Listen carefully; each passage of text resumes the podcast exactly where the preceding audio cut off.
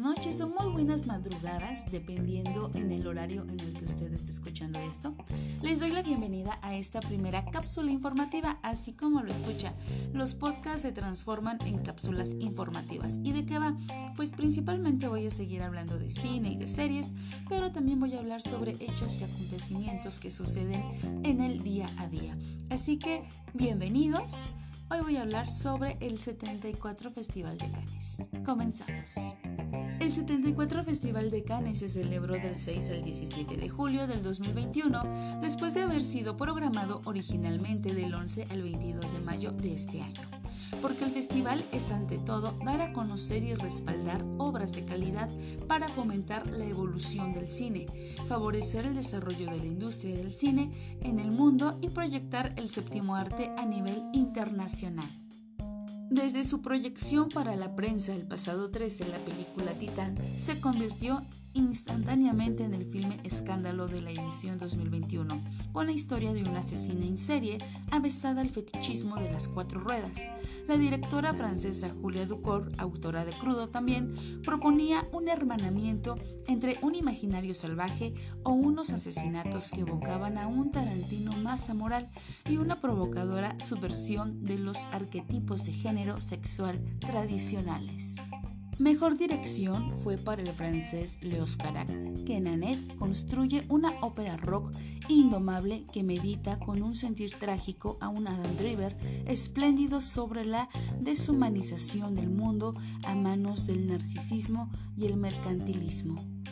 El premio del jurado fue a manos de dos grandes cineastas, el Israel Nadab Lapid, que en Ahed Kane disecciona con una furia y vigor plástico la ola de autoritarismo militarista en el que se haya sumida su nación y el tailandés Apishapok en memoria traslada su propuesta conceptual y sensorial hasta tierras colombianas.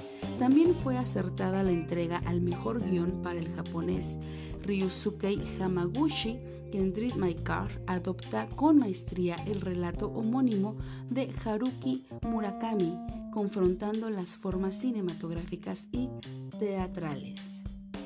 Los premios actorales fueron para, en el apartado masculino, se lo llevó el estadounidense Caleb Ladrin Jones, Kenny Tram, del australiano Justin Kurzel, donde encarna a un joven sociópata perdido entre la marginalidad y la incomprensión de su madre, y el premio Mejor Actriz fue para la noruega Renata Risiu, que en la romántica y muy agridulce The Worst Person in the World de Joaquín Triner da vida a una joven que hace del inconformismo la razón del ser, de su vacío existencial y su nada cotidiana.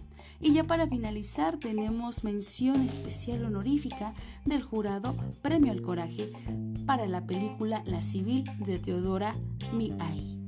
La Civil es una película mexicana de corte dramático protagonizada por Arcelia Ramírez, que trata sobre la desaparición de una chica y su madre se ve orillada a investigar de forma profunda la desaparición de su hija, ya que en la película nos muestran la corrupción y lo peligroso que es vivir en México.